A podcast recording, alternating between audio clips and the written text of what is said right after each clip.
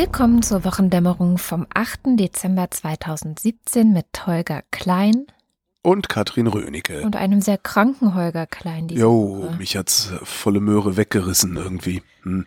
Dann hoffen wir mal. Das heißt, ich, ich fange dann das Röcheln und Husten an zwischendurch in der Hoffnung auf Almosen und so. Ja, sehr gut. Das ist immer, immer schön auf die Tränendrüse. Genau, das, weil Mitleid gibt's gratis. genau.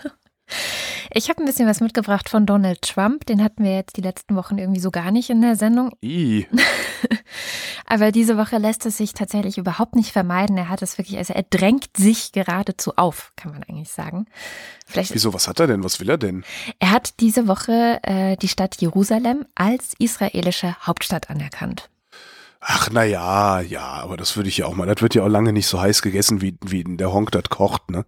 Meinst du? Ja, meine ich. Also ich, Aber mach mal, mach mal. Ich, ich, ich mach dann mal wieder die schlechte Laune hinten raus. nö, was heißt hier mach mal? Also ich, ich fand es halt interessant. Ich habe auch erstmal dazu keine so großartige Haltung gehabt, weil ich habe seine Rede gesehen, die er da gehalten hat. Also er hat es ja im Rahmen einer Rede am Mittwochabend verkündet, dass er gesagt hat, so ja, und wir, ich weise jetzt irgendwie äh, den, den Außenminister an, dass er den Umzug vorbereiten soll und so. Hinter ihm stand schön Mike Pence und hat gegrinst. Da habe ich mich schon gefragt, warum grinst der eigentlich die ganze Zeit so? Stellt sich nämlich raus, dass Mike Pence ein sehr großes Interesse daran hat, dass Donald Trump das verkündet hat. Und Ähm, wir reden, wir reden über die Verlegung der US-Botschaft von Tel Aviv nach Jerusalem, ne? ja, genau. Habe ich das nicht gesagt dazu? Nee, du hast nur gesagt, dass sie jetzt Jerusalem als Hauptstadt anerkennen würden. Ja, aber dass der Außenminister sozusagen den Umzug der Botschaft vorbereiten soll, das ist ja eigentlich so das Hauptding. Und irgendwie sind alle total abgegangen. Also diese Nachricht ist irgendwie so eingeschlagen wie, wie eine Bombe so in der Welt. Ähm, alle waren sehr aufgeregt. Äh, In meinen ganzen sozialen Medien hatte auch sofort jeder eine Meinung zu dem Ding. Fand ich auch ganz interessant. Und die Meinung von Trump aber ist, dass er sagt, naja, jetzt seien wir mal ehrlich, äh, die Realität ist ja schon lange, dass es so ist. Und wir sind einfach nur ehrlich. Also wir, wir schaffen da jetzt Tatsachen und, und, und erkennen das auch an. Weil letztendlich sind alle israelischen Regierungsorgane sind in äh, Jerusalem. Pff, so, was soll der Scheiß? Ja. Fand ich eine interessante Position. Das Argument war auch, dass er gesagt hat, wenn wir nicht einfach anerkennen, dass es so ist, wird der Streit ewig bestehen. Wenn wir aber sagen, das ist jetzt die Hauptstadt Israels, dann ist das ja vielleicht ein Teil der Lösung dieses Streits. Ich meine, Das ist Trump-Logik. ich ne? wollte gerade sagen, ist eine interessante. Äh, Ja, gibt's zwar noch irgendwie zweieinhalb Millionen Palästinenser, die da alles in Schutt und Asche legen, wenn das so weit kommt, aber äh, ja, nee, das ist mit Sicherheit Teil der Lösung. Ja. ist doch unglaublich, ey. Ist, naja. Na, ich, ich, ich fand das ja, ich fand das ja jetzt gar nicht so besonders, also weil der, der Beschluss, dass die, dass die US-Botschaft nach Jerusalem gehört, der ist ja schon sehr alt. Klar, Also er ist ja von, von 1995 und äh, damals hat halt Clinton gesagt, ihr könnt mich mal, ich mache das nicht, weil Camp David Friedensabkommen und so. genau. Genau. Und von daher, und, und alles, was ich so an, an Kommentaren gehört habe zum Thema, also Korrespondenten, die haben halt auch alle gesagt, ja, da bis die da mal umgezogen sind, da gehen noch zehn Jahre in Land oder so. Ja, das ist das, Das heißt, eine, ne? Weil, Trump kläfft halt einfach nur mal wieder und macht da so ein Sym Symbolpolitikchen. Weiß der Geier, gegen wen sich das jetzt wieder richtet. Das sind die einen, aber es gibt ja auch Korrespondenten, die durchaus sagen, was er da macht, ist gerade mit dem Feuerspiel mal wieder. Ne? Also, dass er sozusagen um, also jetzt kommen wir mal zu, zu den Hintergründen, die da vermutet werden. Er hat natürlich einige Großspender unter seinen ähm, Parteispendern, die ein großes Interesse daran haben. Und das sind nicht nur Juden, sondern auch die Evangelikalen. Ja. Weil in der Bibel nämlich steht, dass Jerusalem die Hauptstadt Israels ist, beharren auch die Evangelikalen darauf, dass das jetzt von den USA so anerkannt werden müsste. Und das ist auch der Grund, warum Mike Pence im Hintergrund stand und die ganze Zeit gegrinst und sich gefreut hat, weil er nämlich die Verantwortung dafür trägt, dass diese Evangelikalen, die Trump und diese die Republikaner so stark unterstützt haben im Wahlkampf, dass die jetzt bekommen, was man ihnen auch damals im Wahlkampf versprochen hat. Also es war auch ein Wahlkampfversprechen Donald Trumps, das er jetzt quasi eingelöst hat. Also mal, ist das, findest du das eigentlich, also das, das ist doch irgendwie total lächerlich, oder? Ich meine, so eine, so, so, ja, also wenn, wenn meine Regierung sagt, ich löse jetzt ein Wahlversprechen ein, dann erwarte ich sowas wie, die Altersarmut ist abgeschafft oder äh, der Mindestlohn wird so sehr erhöht, dass man von seinem Einkommen leben kann oder so. Weißt du, also irgendetwas, ja, irgendwas mit, mit umfangreichen sozialen Auswirkungen, irgend, irgendwas mit wirklich Bedeutung auch für den Alltag der Menschen. Und was Trump da mit der, mit der Botschaft, also in Israel macht, das ist doch irgendwie wieder nur so. Naja, es ist halt für Evangelikale. Das ist doch kein Wahlversprechen. Ja, aber haben die denn so sehr einen an der Waffel, dass, es, dass, dass, dass das denen reicht? Anscheinend schon, anscheinend schon. Beziehungsweise vielleicht, also es könnte auch sein, es gab eine sehr schöne Analyse in der Süddeutschen Zeitung dazu, dass es auch sein könnte, dass er wirklich glaubt, dass das der Teil oder ein Teil der Lösung ist, die er und ja auch sein Schwiegersohn, also Jared Kushner, sitzt ja seit Monaten daran, die Lösung für den Nahostkonflikt vorzubereiten. Es wird ja auch immer gesagt, wir, wir finden eine total großartige Lösung für diesen Konflikt. Und es könnte sein, dass er wirklich glaubt, dass es ein Teil dieser Lösung ist. Da wird ganz schön analysiert, wer war Trump vorher, wie hat er äh, Geschäfte abgewickelt. Er ist Immobilienhai nenne ich so. Also ich meine, er hat vorher halt Immobiliengeschäfte gemacht in der ganzen Welt und er ist es gewohnt, dass man, wenn man irgendwas haben will oder wenn man ähm, über irgendwas verhandelt, dass man dann möglichst hart sagt, das ist die Realität, das ist unsere Position, das wollen wir durchziehen und dann guckt man mal, wie die Gegenseite reagiert und dann findet man irgendwo in der Mitte einen Kompromiss. So. Ja. Und anscheinend, und das ist so ein bisschen die, die These in der, in der Süddeutschen Zeitung, anscheinend denkt er, dass Jerusalem sowas ähnliches wie eine Immobilie sei, über die man da jetzt halt gerade verhandeln würde mit den Palästinensern. Schönes Bild. und dass das so funktioniert, so Maximalforderungen und Tatsachen schaffen und Leute auch so ein bisschen in die Ecke drängen, um dann ähm, selber eine bessere Verhandlungsposition zu haben. Aber wenn man sich die Geschichte ähm, der Stadt Jerusalem mal anschaut, und genau das habe ich mal gemacht, was das, was ist eigentlich so die Geschichte, was ist bisher passiert, ja, dann ist es ja nun nicht so, dass es nicht. Ein kurzer Abriss über die Geschichte Jerusalems. Was ist bisher passiert? Ja, Im Jahr 1000 vor Christus. Nein, also ich, ich würde mal da anfangen, wo sich abzeichnet, dass es überhaupt einen Staat Israel geben könnte. Zwar, man, man geht da so zurück zu dem äh, Theodor Herzl, das ist ein, ein Schriftsteller gewesen, und der hat in seinem Werk äh, Der Judenstaat das so ein bisschen als das Fundament des politischen Zionismus gilt, also so die, die Idee geschaffen, dass es einen Staat für die Juden geben müsste.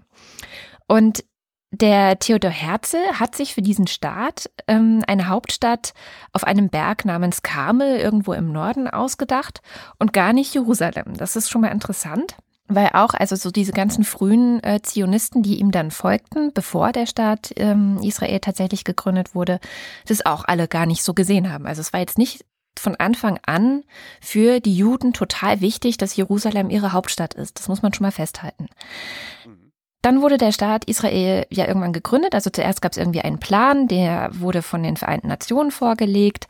Darin hieß es, dass Palästina ähm, in einen arabischen und in einen jüdischen Staat aufgeteilt werden soll. Und damals wurde Jerusalem absichtlich ausgelassen, weil nämlich sowohl die Juden dort eine sehr wichtige religiöse Stätte haben, der Tempelberg zum Beispiel, als auch die Palästinenser mit ihrer Al-Aqsa-Moschee ähm, sehr großes Interesse haben, dass sie eben ja, also es sind einfach zwei religiös wichtige Orte. Und selbst für die Christen. Als auch die Christen, Grabeskirchen. Ich wollte gerade ja, sagen, genau. genau. Auch für die Christen ist es natürlich extrem wichtig. Deswegen hatten sich die Vereinten Nationen ausgedacht, dass sie ein sogenanntes Corpus Separatem aus Jerusalem machen. Ein Ort, der international verwaltet wird und keinem dieser Staaten, also weder dem arabischen noch dem jüdischen Staat, zugeschrieben werden soll. Mhm. Und da haben die Juden gesagt, Guter Plan, machen wir so.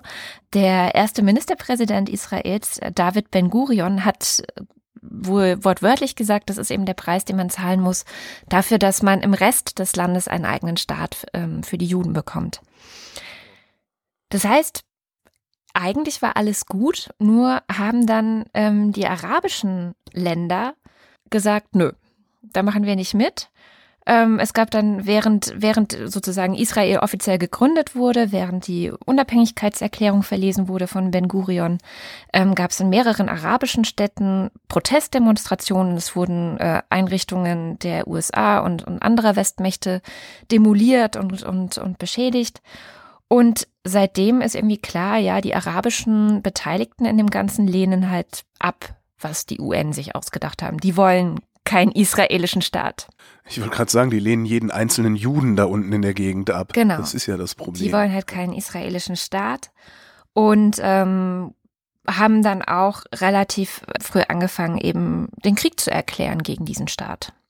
So, das ist also die Geschichte. Und in dem Moment, als dieser Krieg dann losging und äh, Israel sich auch bedroht sah und sich auch gewehrt hat und es eben so eine Art Unabhängigkeitskrieg dann gab um Israel drumherum, war Israel die stärkere Macht und hat es eben geschafft, bestimmte Teile des Landes und auch bestimmte Teile Jerusalems zu besetzen. Und zwar ähm, den Westteil der Stadt. Der Ostteil der Stadt, der ja heute auch immer noch so ein großes Problem ist, der gehörte Jordanien.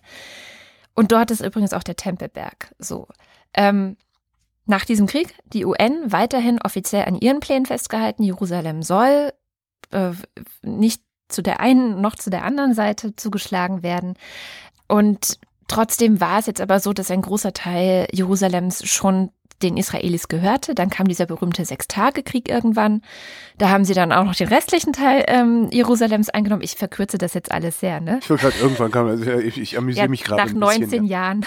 aber, ja, aber letztendlich waren so in diesen 19 Jahren zwischendrin, war die Situation schon total ungeklärt. Also ähm, und es ist letztendlich nicht besser geworden, außer dass der Rest jetzt auch seit dem Sechstagekrieg ähm, zu Israel quasi dazugehört. Zumindest ähm, aus der Sicht Israels. Der Rest der Welt ähm, hält sich raus. Also versucht wirklich, sich da rauszuhalten, auch seit, ähm, also dieser Sechstagekrieg, das war 1967. Seitdem ist im Grunde keine Lösung am Horizont, äh, am Horizont. Weder die eine Seite, also die, die Israelis sind nicht kompromissbereit, die Palästinenser sind nicht kompromissbereit. Jetzt nur bezogen auf Jerusalem, Be? Bezogen auf Jerusalem, genau. Mhm. mhm. Und es wird aber als ein extrem wichtiger Teil der Gesamtlösung angesehen, von allen Seiten. Also solange es für Jerusalem keine Lösung gibt, ist es halt sehr schwierig, überhaupt eine Lösung zu finden.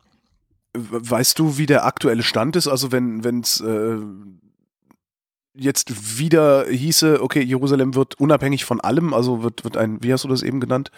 Äh, ein, ein, ein, ein, autonomes Gebiet oder wie es heißt? Corpus äh, äh, genau. separatem, genau. ja. Corpus separatem. Ähm, würden die Israelis dem zustimmen heute Nein. noch? Das Nein. würden sie nicht tun. Nein. Also ah, das ist halt das Interessante. Ganz zu Beginn des israelischen Staates war das für sie in Ordnung und sie haben gesagt, ja, das ist der Preis und so weiter, dann hatte ich ja erzählt. Ja. Aber seit sie angegriffen werden von den Palästinensern, seit sie sich in diesem Krieg befinden und seit sie den ersten Teil, also diesen Westteil eingenommen haben, oder anders ausgedrückt, seit sie schon mal für Jerusalem gekämpft haben, sehen sie es nicht mehr ein, das, was sie sich da erkämpft haben, wieder aufzugeben. Ja. Das ist dumm. Ja, es ist ein bisschen dumm, genau. Das glaube ich auch. Aber äh, andererseits, ähm, die andere Seite ist jetzt nicht weniger stur. Im Gegenteil, also du, die andere Seite, ich bin ja, äh, das, äh, wer, wer, wer mich länger kennt und hört, der weiß, dass ich äh, absolut auf Seiten Israels ja. stehe in diesem ganzen Konflikt. Die andere Seite ist nicht nur nicht minder dumm, sondern die andere Seite ist strunzdumm. Ich habe nicht dumm gesagt, ich habe gesagt stur. Stur, Verzeihung. Ja, ich, ja, meinetwegen dann stur und dann halt strunzstur. stur. So, ja. Das, ja. So, aber es ist halt extrem heikel und weil es so heikel ist, weil es ja auch immer wieder zu kämpfen gab, weil es wirklich, es gab ja schon so viele Friedensprozesse. Ich, meine gesamte Kindheit war davon geprägt, dass in den Nachrichten irgendwie lief. Ja. Friedensprozess, Friedensprozess, dann wieder irgendwie Angriffe, dann wieder Friedensprozess, Verhandlungen. Und es gibt keine Kompromisslösung. Und deswegen ist es eigentlich international völlig klar, solange das nicht geklärt ist zwischen den beiden, wird niemand von außen sagen, dass sie irgendeine der Lösungen als gegeben hinnehmen. Und deswegen ist Außer Donald Trump. bis 2017 im Dezember Donald Trump kam und ein Wahlversprechen für die Evangelikalen eingelöst hat. Das ist aber auch noch ein Signal und das finde ich eigentlich ganz interessant daran, äh, an diesem Gepolter, das Trump da macht. Das Problem im Umgang mit den Palästinensern ist ja, dass die sind ja, die sind ja das dauernde Opfer. Ja? Mhm. Es gibt eine, also äh, beim UNHCR gibt es eine eigene Abteilung ausschließlich für die Palästinenser. Auf keine Flüchtlingsgruppe auf der Welt wird so viel Augenmerk gerichtet wie auf die Palästinenser. Ich verkürze jetzt mal und spitze äh, völlig unsachgerecht zu. Man mag es mir verzeihen, es liegt sicherlich auch an meinem kranken Kopf. Die Palästinenser können sich extrem viel erlauben. Ja. ja, ich meine, die, die stechen da jeden Tag Israelis ab. Die feuern jeden Tag Raketen aufs israelische Staatsgebiet. Ähm, die geben keine Ruhe, die ganze Zeit nicht. Und ich sage ja immer, nicht, ist auch nicht von mir, aber wenn die Palästinenser oder die Araber die Waffen niederlegen, dann ist da unten Frieden. Wenn die Israelis die Waffen niederlegen, dann ist Israel von der Landkarte verschwunden. Jetzt ist dieses, die USA, ja, das noch mächtigste Land der Welt, geht hin und sagt, so, wir bauen unsere Botschaft jetzt dahin und anerkennen damit jetzt einfach mal den Status von Jerusalem als gesamte Hauptstadt des, äh, des gesamten Israels. Ähm, das ist auch ein Signal an die restlichen arabischen Staaten und insbesondere an die Palästinenser, dass irgendwann auch mal der Bogen überspannt ist. Mhm. Ja, dass auch irgendwann mal Schluss ist das mit. Ist, äh, irgendwann ist mal Schluss mit, wir, wir nehmen immer Rücksicht, wir, weißt du, das ist so. Ja. Das, das war mein erster Gedanke, war, das sieht aus wie eine härtere, härtere Gangart den Palästinensern gegenüber. Ja. Das war mein erster Gedanke. Ob das so ist, weiß ich nicht. Also, und ob das das zur Folge hat. Also, weißt du, die, die machen jetzt da wieder Getöse, drei Tage des Zorns und sowas. Aber es ist bisher erstaunlich ruhig geblieben da unten. Also gemessen daran, was andere Intifada, äh, Intifadas, Inti, Intifaden, weißt schon, was, was da los war? Ja. Ich bin, ich bin, also ich ich bin so ein bisschen auch auf der Seite der Israelis und es gibt sehr viele Israelis, die diese Entscheidung absolut nicht begrüßen. Ich habe mich ein bisschen durch Haaretz, also diese israelische Zeitung, durchgelesen, was für Reaktionen dort zu finden sind. Und die sind alle extrem kritisch. Also erstens, weil Donald Trump sich anmaßt, sich da ein, mischen zu können auf diese typische Art und Weise, die halt nicht nach links und nicht nach rechts guckt, die auch vorher mit niemand anderem geredet hat jetzt groß, ja. Also keiner der Beteiligten wurde da konsultiert. Netanyahu mag das jetzt erstmal gut finden, aber letztendlich ist auch für ihn eine Überraschung gewesen und letztendlich ist er auch düpiert dadurch, ja. Mhm. Und in Israel selber haben der die Leute. Echt, der, hat, der hat nicht mit Netanyahu darüber geredet vorher? Nee. Zumindest, also nicht, dass wir es wissen, sagen wir es mal so. Also was er da privat, ähm, keine Ahnung, ob es da Privatkonversation gab, aber es ist nicht öffentlich bekannt.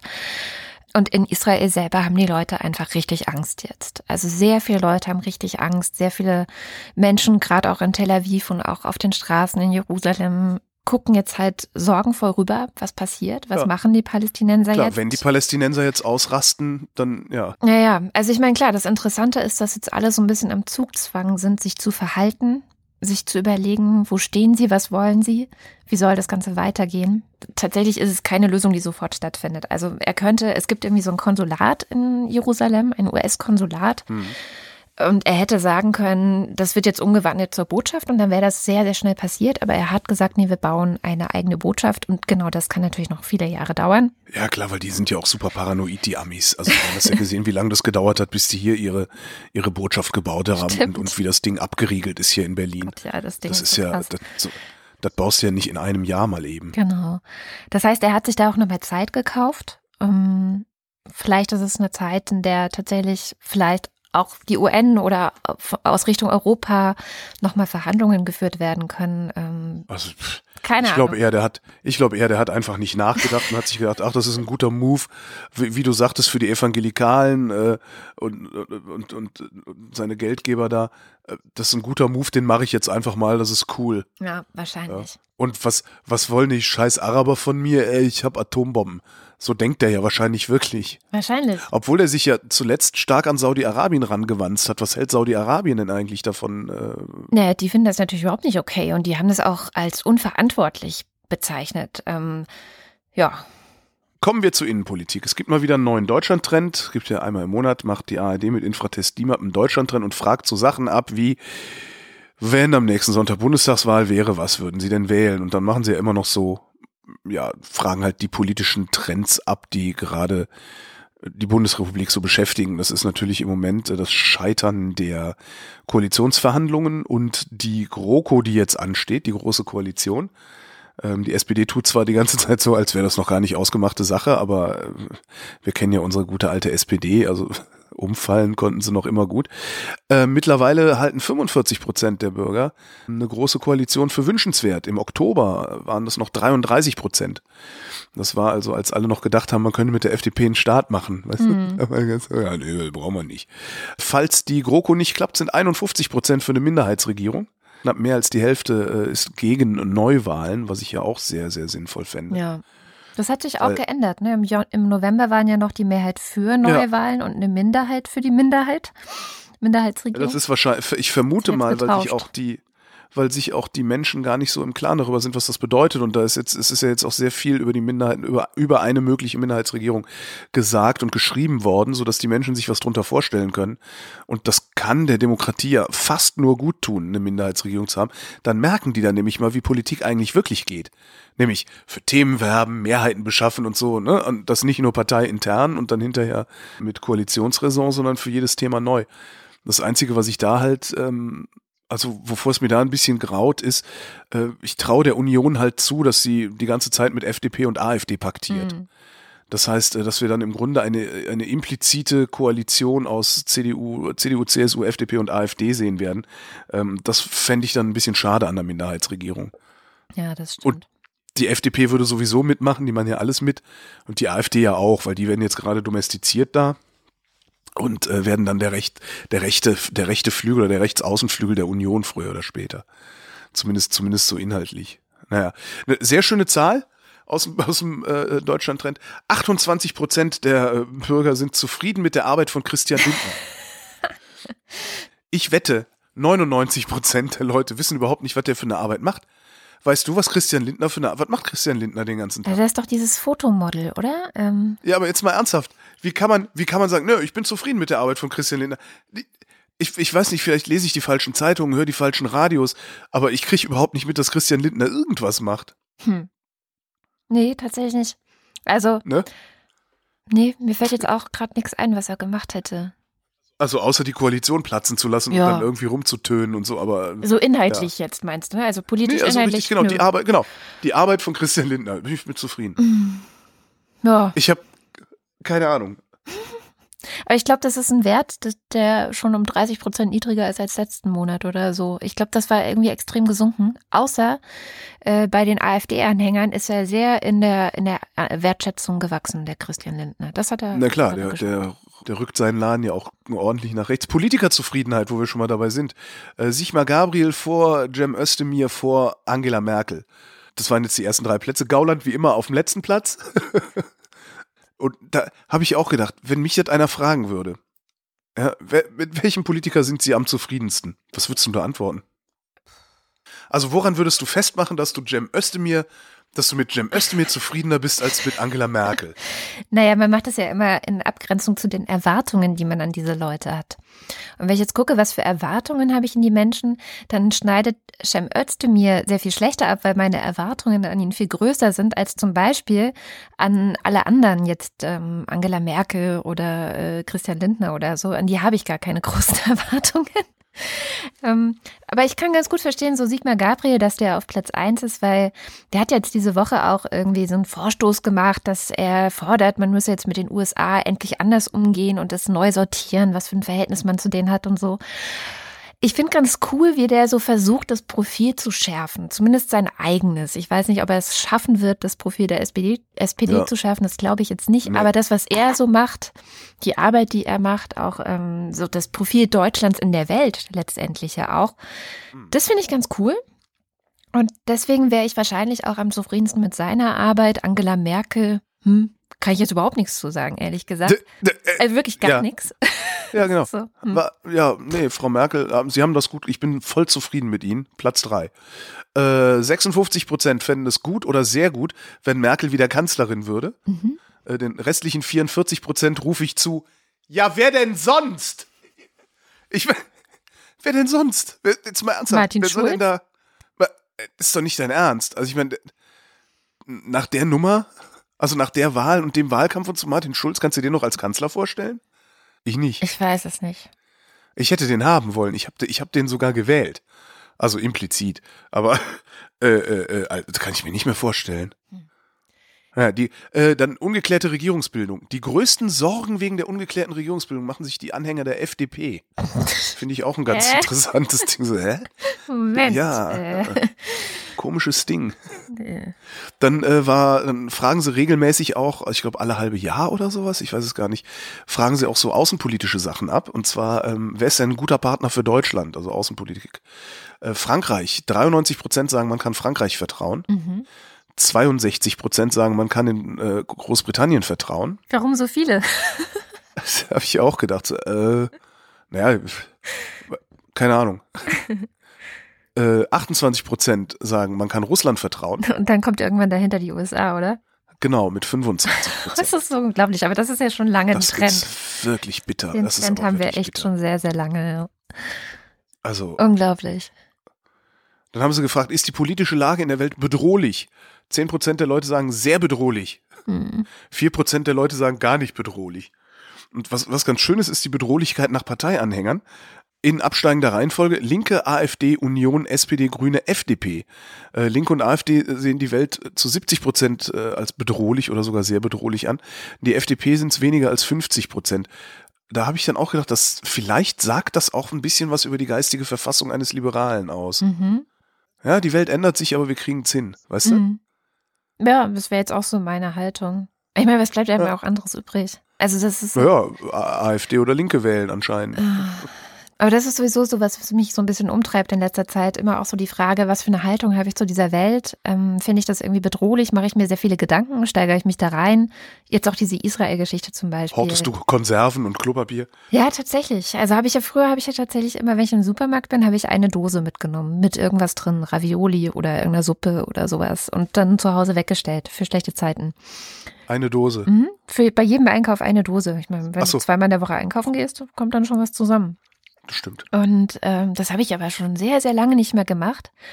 Aber es ist so grundsätzlich die Frage, was, was, was geht uns eigentlich was an? Wo können wir eigentlich was tun? Was sollte uns Angst machen, was nicht? Was, wo sollten wir uns engagieren? Was kann uns egal sein? Ist echt eine Frage, die ich überhaupt nicht mehr einfach finde. Also zum Beispiel USA, ne, wo du ja auch immer fragst, was geht uns das denn an? So die Innenpolitik in den USA, was hat das mit uns zu tun? Und, und dann siehst du aber doch wieder so, ja, es ist ein innenpolitisches Kalkül wahrscheinlich, wahrscheinlich, also gewesen, sind jetzt momentan zumindest. Jerusalem meinst Ja, genau. Mhm. Äh, Hat aber die, eine Auswirkung auf die komplette Welt. Und wenn jetzt der Nahe Osten destabilisiert ist, dann äh, ist es auch möglich, dass das wieder zukünftige Terroristen radikalisiert und, und, und. Das ist ja alles immer so ein Kartenhaus, Dominoeffekt. Ja, ja, nur, also, also bloß, also nur im Sinne von bloß. Was kann ich dran ändern? Was kann ich an der US-Innenpolitik ändern? Ja, du kannst daran nichts ändern. Ja. Ähm, aber natürlich können unsere Politiker Darum- sich damit einmischen. ne? Also wir haben ja diplomatische Verbindungen. Es gibt, Ja, ne, klar. Aber das, das werden sie ja auch sicherlich tun. Also ich, ich bezweifle jetzt, dass äh, mein gesteigertes Interesse an US-Innenpolitik und deren impliziter Wirkung auf ähm, die Weltpolitik Sigmar Gabriel jetzt zu irgendeiner Handlung oder Haltung animieren würde. Da, da vertraue ich tatsächlich ähm, unseren Spitzenpolitikern so weit, dass die da schon das Richtige machen werden. mm. ja, ja, Also solange, solange das nicht, solange das jetzt nicht jemand von der CSU ist, also, aber so die normalen, weißt du, die normalen, äh, normal begabten Politiker, die wir haben und Politikerinnen, also aus der CDU, aus der SPD, die Grünen, das, äh, denen traue ich schon zu, dass sie das Richtige tun. hm.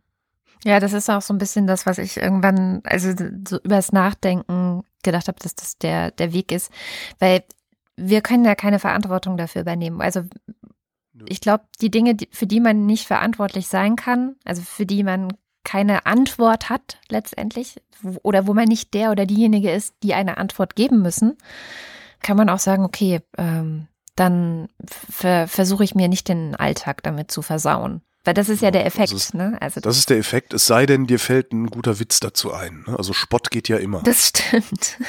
ja, dazu ist Donald Trump natürlich auch immer sehr, sehr gut. Ne? Ja, und demnächst Markus Söder, das wird auch Oh nochmal Gott. Das wird auch nochmal ein richtiger Spaß. Der ist zwar, der ist zwar so Machtpolitiker, das, das wird er ja immer beschrieben. Ja. Ähm, gab, habe ich leider, ich weiß, den finde ich bestimmt nicht mehr wieder. Es gab einen sehr schönen Artikel, der ist auch schon 20 Jahre alt, wie man äh, so aufsteigt, wie Markus Söder aufgestiegen ist, so inklusive aller Leichen, die er hinterlassen hat und wo er irgendwie seinen seinen alten Mentor über den Tisch gezogen hat und so. Also muss ein sehr unangenehmer Typ sein, also ein Machtpolitiker. Mhm. Aber ich bin ja fest davon überzeugt, dass der döver ist als der Seehofer. Wahrscheinlich wird der viel döveres Zeug labern. Auf jeden Fall. Das wird ein Spaß. Hier einen habe ich übrigens noch. Äh, Ach. Sonntagsfrage. Ja? Union vor SPD vor und so weiter und so fort. Äh, wir bekämen wieder eine GroKo, Mhm. wenn am nächsten Sonntag Bundestagswahl wäre. Oder eine Koalition aus Union, FDP und AfD. Und was wir ja sowieso irgendwann noch sehen werden, worauf ich ja mittlerweile schon wette. Mhm. Alleine wegen der Ausreden wird das doch interessant. Nee, wir mussten das machen, weil Verantwortung, Verantwortung. die Heimat, Verantwortung, Heimat, Heimatverantwortung. Ja. ja. Oh Gott. Nee, äh, Söder, ich wollte noch was zum Söder sagen. Ich, Jo. der Söder ist mir das erste Mal aufgefallen, da war ich noch bei der Grünen Jugend. Und da hat er gefordert, dass man Eltern, die ihre Kinder nach 20 Uhr draußen spielen lassen, das Kindergeld streichen sollte. Ja, So viel zu ja Markus immer ma Söder. maximal, Maximalforderungen. Das ist halt, äh, das ist halt das. Äh, wo wir gerade bei Konservativen sind. Amerikanische Wissenschaftler haben festgestellt, wie man Konservative liberal macht. Ähm, sehr schöner Artikel in der Washington Post war das von einem Professor für Sozialpsychologie äh, an der Uni Yale.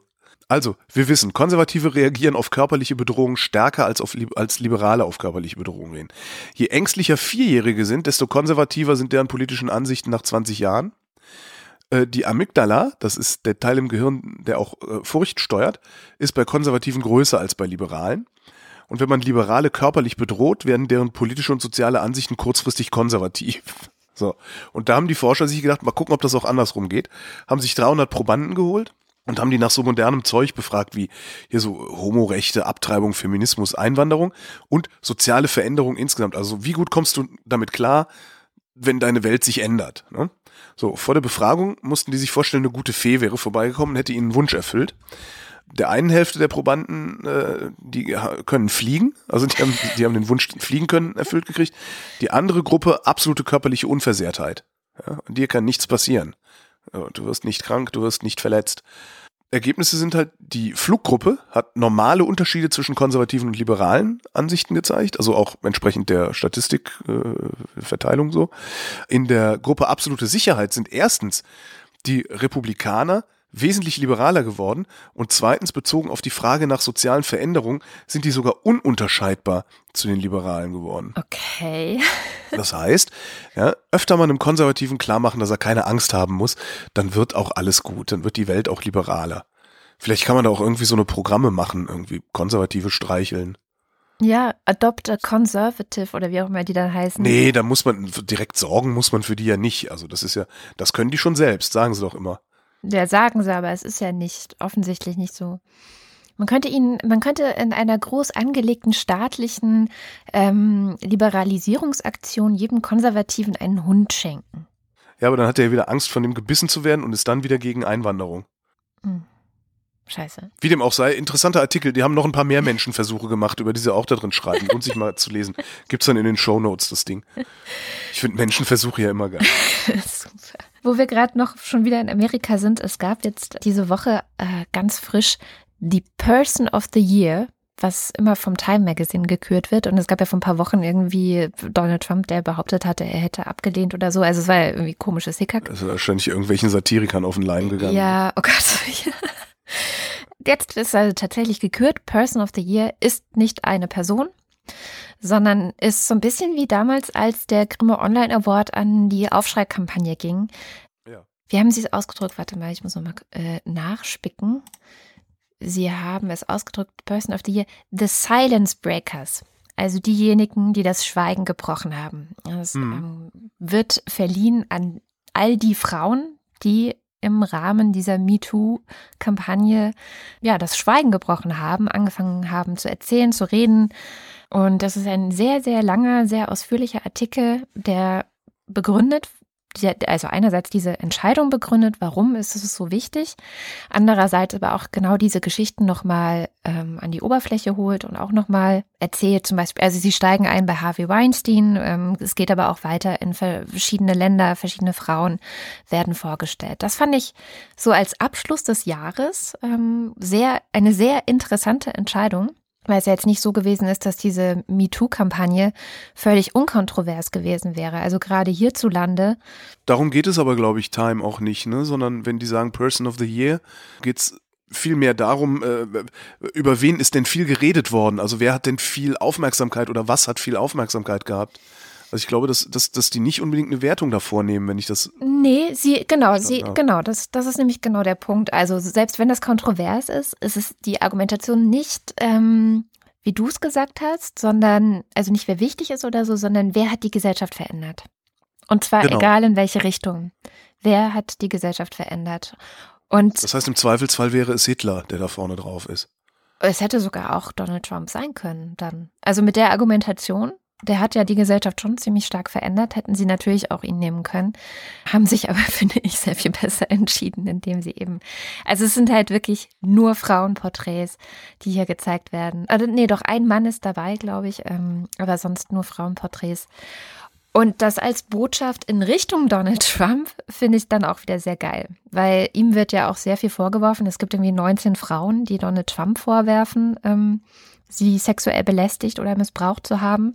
Es gibt auch noch diese Geschichte mit seiner Ex-Frau, Ivana Trump. Die hat sich von ihm scheiden lassen und in den Scheidungspapieren ist eine Geschichte zu finden, dass sie letztendlich von ihm vergewaltigt wurde. Also äh, eine ganz, ganz krude Geschichte, können wir auch gerne in den Shownotes verlinken.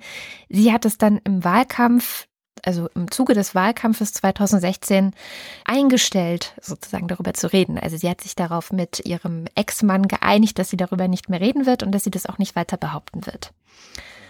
Aber in Entscheidungsunterlagen ist diese Aussage eben zu finden. Und wenn man sich das durchliest, also er hat ja die Haare der rausgerissen kommt, und. Der äh, Typ kommt echt mit allem durch. Das ist echt, das ist unglaublich. Das ist richtig, richtig krass, ja. Also gerade auch im Hinblick auf diese Präsidentschaft und welche Vorwürfe da auch gegen ihn im Raum stehen, finde ich es eigentlich einen ziemlich coolen Coup des Time Magazins. Ja. Ziemlich super. Ja, damit wären wir auch. Ähm, äh, eine Sache habe ich noch. Oh. Und zwar wurde die Pizza zum Weltkulturerbe ernannt. So. Und das bedeutet. Was bedeutet das eigentlich? Ich habe nicht die leiseste Ahnung.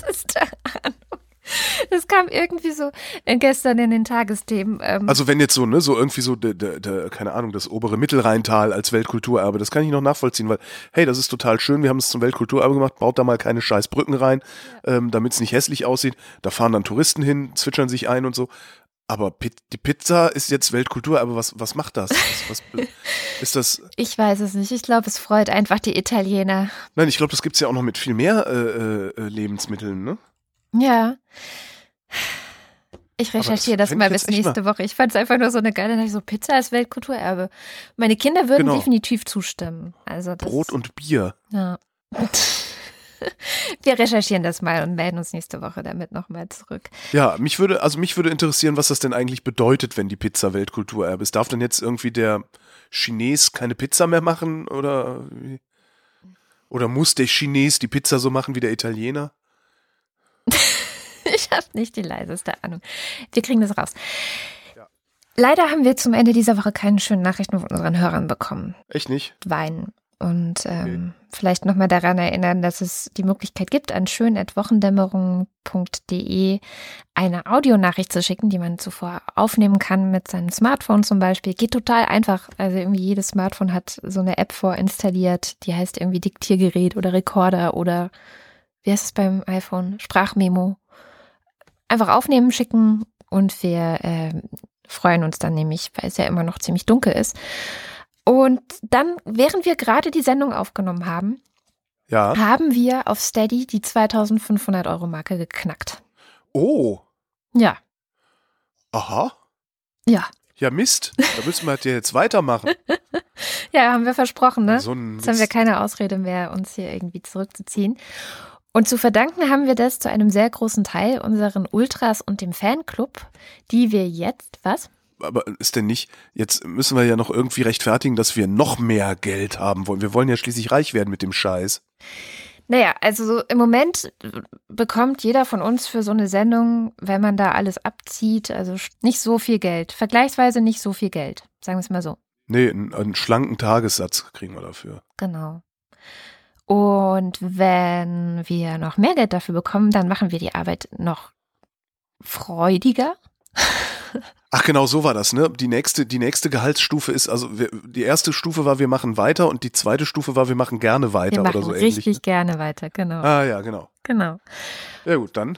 Also man kann uns gerne noch weiter unterstützen und auch weiter Mitglied im Fanclub werden oder bei den Ultras. Und die lesen wir jetzt wie immer am Ende der Sendung vor.